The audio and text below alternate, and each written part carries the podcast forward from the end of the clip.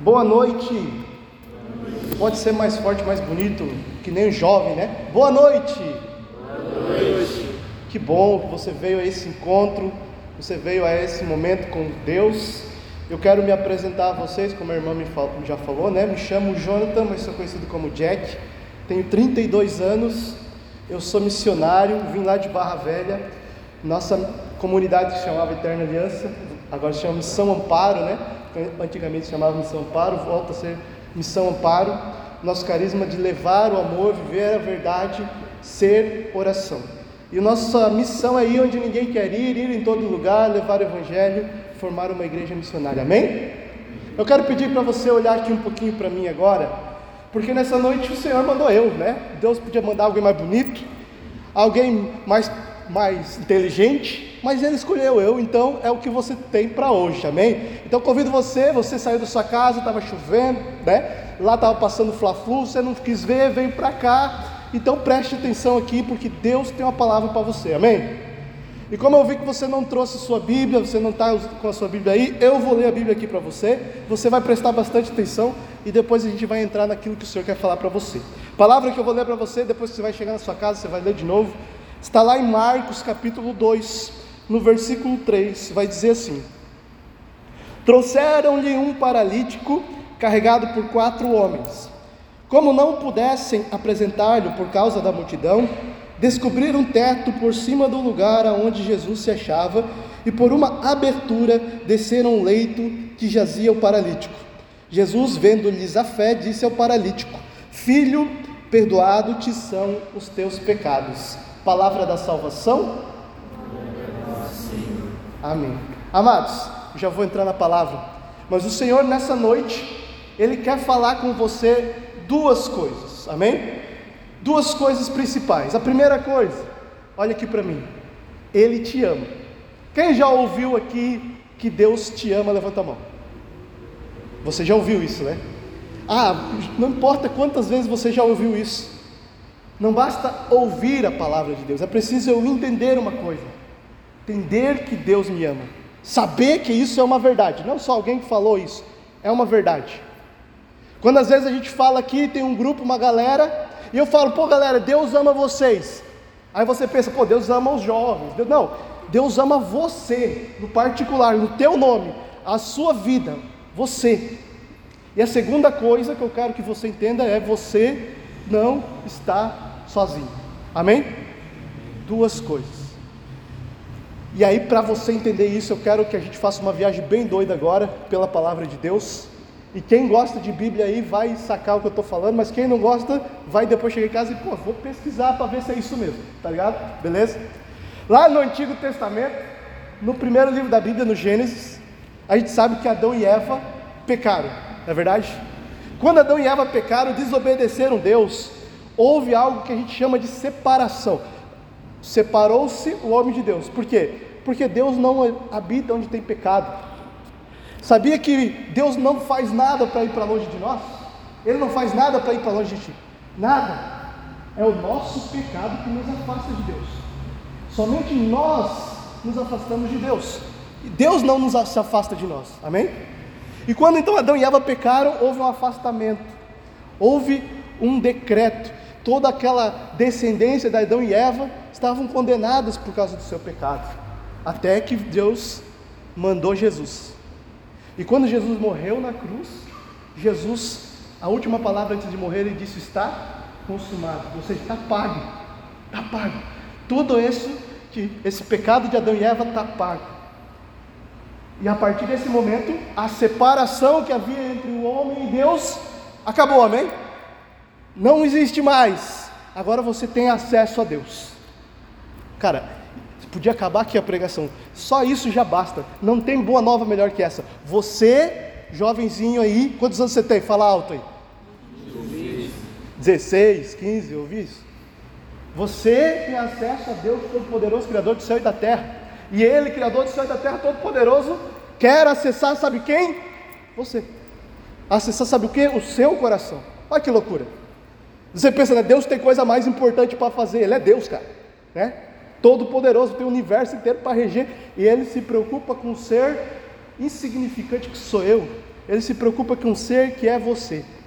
Ele se preocupa em te salvar. Olha só. E aí ele mesmo morre na cruz para que essa distância entre você e Deus fosse quebrada. Sabe por quê? Jovem, olha aqui para mim. Por um motivo. Deus sabe que somente nas, nele todas as coisas andam em ordem. Somente nele você consegue ser feliz plenamente. Dá para ouvir bem? Está ouvindo bem? Somente nele você consegue ser feliz plenamente. Você já percebeu que quando a gente está fazendo as coisas segundo a nossa vontade, segundo o nosso desejo, aquilo que a gente pensa que está certo, a gente até dá uma embalada às vezes, mas chega uma hora ou outra, acaba o gás, acaba a gasolina, chega uma hora ou outra, a gente quebra a cara. Sabe por quê? Porque nós não somos os donos da verdade e a nossa vontade não é boa, perfeita e agradável. E a vontade de Deus é boa, perfeita e agradável. A sua vontade, eu vou dizer, é agradável, né? Porque tudo que você quer para você vai te agradar. Então tudo que você pensa para você é agradável. Parece bom, mas não é perfeito, bom e agradável. Somente a vontade de Deus é boa, perfeita e agradável. Você quer, agora eu vou fazer uma pergunta séria aqui para você, jovem, de 15, 16, que tem bastante vida pela frente, tem bastante coisa para correr ainda, se Deus quiser. Quem quer aqui ter uma vida boa, perfeita e agradável, diga eu quero. Não, eu acho que vocês não querem, então. Sua vontade aí. Quem quer ter uma vida boa, perfeita e agradável, diga eu quero. Eu quero. E eu vou dizer então, longe de Deus você não terá. Amém? Longe da vontade de Deus, a sua vida vai ser até agradável, até algum tempo. De repente, esse agradável acaba e não agrada mais. Somente Deus é bom, perfeito e agradável na nossa vida. E às vezes é duro fazer o que Ele pede, mas se a gente faz, às vezes tem renúncia, às vezes dói, lá na frente a gente vai ver que aquilo que Ele pediu para nós era o certo, era bom e agradável. E é saudável, porque aqui a gente vive lá fora no mundo, nos deixa doente, triste e solitário, amém? Não é verdade que muitas vezes a gente se sente só, e muitas vezes a gente sente só porque a gente quis fazer a nossa vontade. A gente quis confiar em pessoas e não em Deus. E a gente se sente só, triste e sem amor. Meu querido, a gente foi pregar um retiro. Quem aqui já fez um retiro? Levanta a mão, diga eu fiz. Eu fiz. Louvado seja Deus. Quem quer fazer mais outros retiros? Diga eu quero. Eu quero. Então tá bom, então Deus vai providenciar retiro para vocês. A gente foi servir um retiro lá em Araquari, mano. E de repente a gente começou a perguntar para os jovens aqui quem não se sentia amado, quem se sentia com depressão, com tristeza, com ansiedade, quem tinha desejo de matar, se matar, tirar a própria vida. E aquela juventude quase toda, cara, daquele retiro, estava vivendo esse momento. E se aí a gente for conversar com os jovens, problema com o pai, falta de amor em casa. Problema com a mãe, falta de amor em casa problema com o namorado, falta de castidade, de santidade no namoro, problema no trabalho, na vida, falta de discernimento. Toma uma água.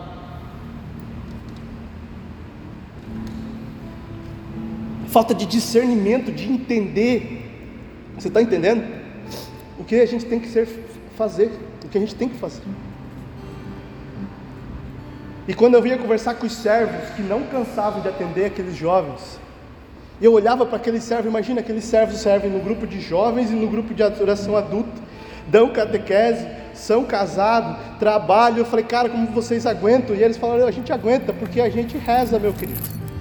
A gente aguenta porque a gente faz por Deus, a gente aguenta porque a gente tomou uma decisão na vida, porque a gente dá o amor, porque a gente recebe o amor de Deus. Amém?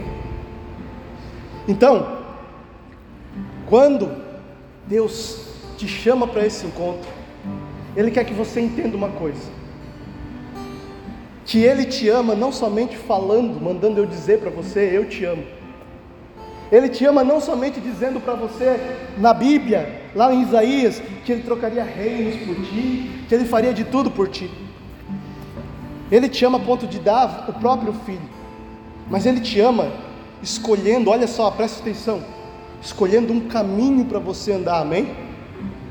Ele te ama sabendo que se você não fizer aquilo que Ele está pedindo, que você acha que mandamento é castigo, é peso, é fardo, e o Senhor sabe, se você não viver aquilo ali, não como regra, mas porque Ele te ama, cara, você vai quebrar a cara, você vai se ferir, você vai ferir outras pessoas. E por causa de pessoas que não viveram os mandamentos de Deus, a gente tem uma juventude que se joga chorando, dizendo que tem depressão e quer se suicidar. E eu quero, tenho certeza, que Deus quer levantar você, jovem, que está nesse grupo aqui, ele quer isso, para ser alguém que ama e que não deixa ninguém do seu lado se sentir sozinho, como aqueles jovens se sentiram que ama e que não deixa ninguém que vem entrar nessa porta, participar desse grupo ou entrar na sua vida, se sentir como aquele jovem sem amor. Sabe por quê? Porque Deus derrama sobre você o amor dele. E agora eu quero entrar na palavra que eu estou aqui para te pregar. Quem prestou atenção na palavra aqui? uma pessoa prestou atenção. A palavra de Deus vai dizer que Jesus estava na casa de Pedro, amém? Lá em Cafarnaum. E Jesus estava ficando famoso, milagres, curas, palavras de vida, amém? E aquela casa estava cheia de gente. Tinha um monte de gente no lugar onde Jesus pregava, tinha gente pelas paredes, pelos laterais, pelas janelas, não dava mais. Estava cheia de gente lá na rua, lá no cantinho, tentando espiar um pouquinho de Jesus, não dava para passar. E nisso vem quatro pessoas que tinham um amigo que estava paralítico. Um amigo que já não via esperança na vida, que achava que para o resto da vida ele ia ficar daquele jeito. Eu não vi ainda, vai. Tá bom. Amém? E aqueles amigos se depararam com um monte de gente e pensaram: não dá para entrar. Não dá para entrar, está tudo fechado. Não dá para entrar. O que, que a gente vai fazer? Vamos dar um jeito. Galera, Dá para abrir espaço aí? Pô, fica quieto aí que a gente está ouvindo o mestre pregar. Oh, mas a gente tem um amigo, não enche o saco, estou ouvindo o mestre. Tá aí agora. Fechado e o povo não dá bola para nós aqui que estamos com o nosso amigo. O que, que a gente faz? Aqueles amigos podiam pensar, vamos deixar para próximo, vamos embora. Eles não, eles estavam com, os amigos, com um amigo ali, paralítico há anos não, é hoje, nós trouxemos ele para ver Jesus e é hoje. A palavra vai dizer que eles subiram por cima do telhado, carregando o amigo na muleta ali na, na maca, tiraram as telhas, desceram o amigo até a frente de Jesus. E a palavra vai dizer que Jesus não olhou a fé do paralítico, não é verdade? Ele olhou a fé do dos quatro amigos que estavam trazendo eles. E quando Jesus viu a fé dos quatro amigos que traziam eles, olhou para o paralítico e disse: Os seus pecados são perdoados. Levanta-te e anda. E o paralítico foi curado. Amado, vou falar um negócio para você. É lindo você estar tá tudo uniformizado com a camisa desse grupo de jovens. É lindo. Só que eu quero te pedir um negócio aqui. Mais do que vestir uma camisa para fazer parte do grupo, eu quero que você, que Deus que você abra o seu coração para Deus derramar esse amor no seu coração. Para que quando o seu amigo estiver paralítico, Jesus olhe a sua fé. Está entendendo? Para que quando você estiver paralítico, você tenha um amigo do seu lado e Jesus olhe a fé dele. Quando você se sentir triste, sozinho, isolado, tenha um amigo para interceder por você e Jesus ver a fé do teu amigo e te cuidar, te curar da tua paralisia. Essa noite o Senhor quer colocar em você um fogo, ardor, um desejo de ser como estes amigos. Você está entendendo? Que quando você for o paralítico, esse amigo vai te levar até Jesus. Que quando o teu coração estiver fechado, esse amigo vai subir os telhados do teu coração, vai tirar as telhas, vai insistir na oração para você entrar, para Jesus te curar.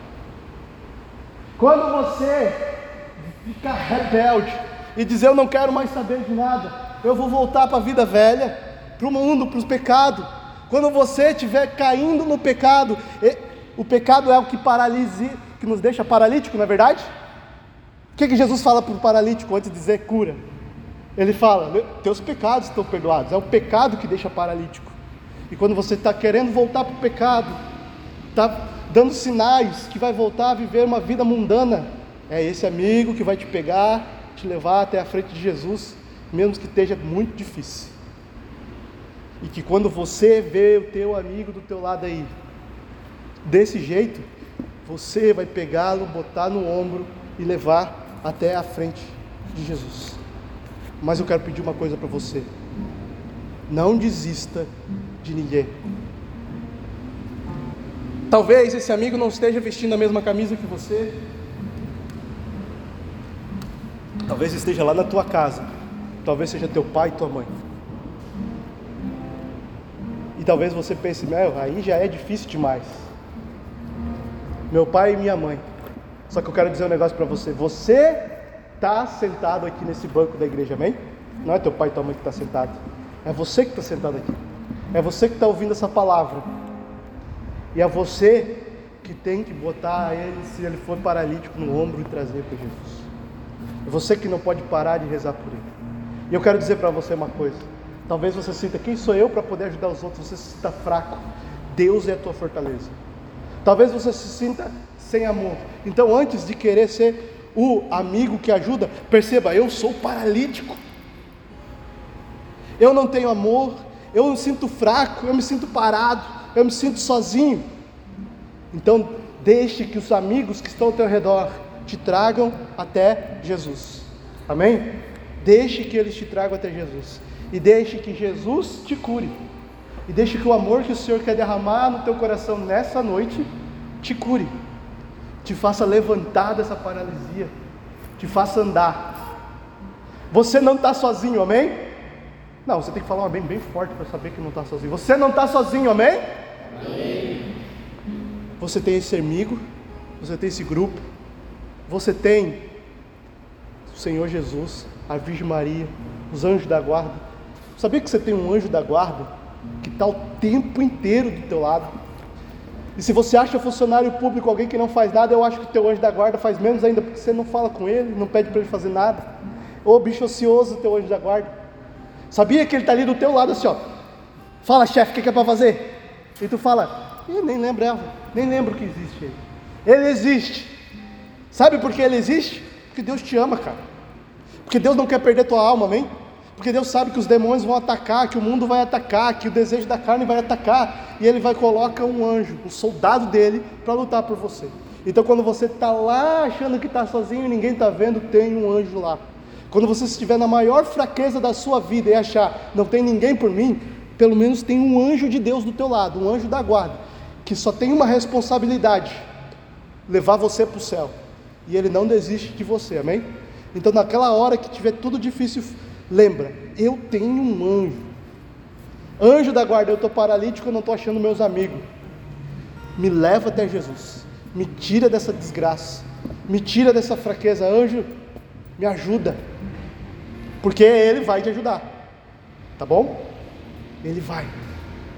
Mas o que eu quero que você entenda nessa noite é: um Deus te ama e ele faz tudo isso que eu estou falando aqui só para mostrar para você o quanto te ama.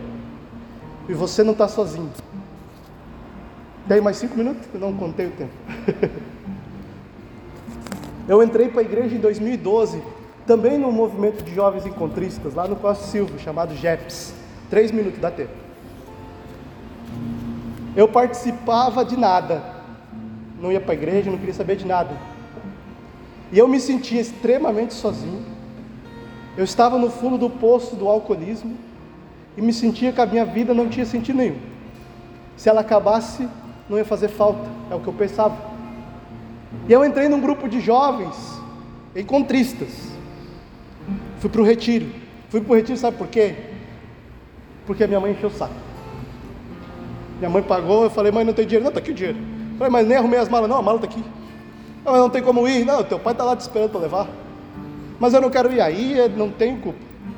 Não tem mais o que fazer, já está tudo pronto, vai. Fui. Fui, cara. Primeira coisa que me impactou, tinham pessoas lá que me abraçavam. Cara, vivia do mundo, ninguém abraça ninguém. E abraço que dá no mundo é abraço de falsidade, né? Me abraçaram, falaram que bom que você veio. Que bom nada, eu só vim estragar esse retiro. Não, você não sabe, mas como é bom. Passou 11 anos, eu estou aqui pregando para você. Faz 10 anos que eu prego. Amado, mas já preguei renovação, já preguei retiro, já preguei um monte de coisa. Mas como eu sou grato por aquele dia que eu entrei naquele retiro e tinha amigos que me disseram assim: você não está sozinho, a sua vida vale a pena, Deus te ama. Coisas bem simples que entraram no meu coração, que eu já tinha ouvido, mas não tinha entrado no meu coração. Aqueles, aquelas pessoas que estavam me conhecendo naquele dia, me pegaram na maca onde eu estava paralisado, subiram no telhado e me colocaram na frente de Jesus. E eu quero profetizar aqui que talvez hoje você esteja paralítico, mas daqui a alguns anos você vai ter levado centenas de pessoas na maca, nos ombros, para se encontrar com Jesus. Amém? Fica de pé agora, enquanto eles preparam.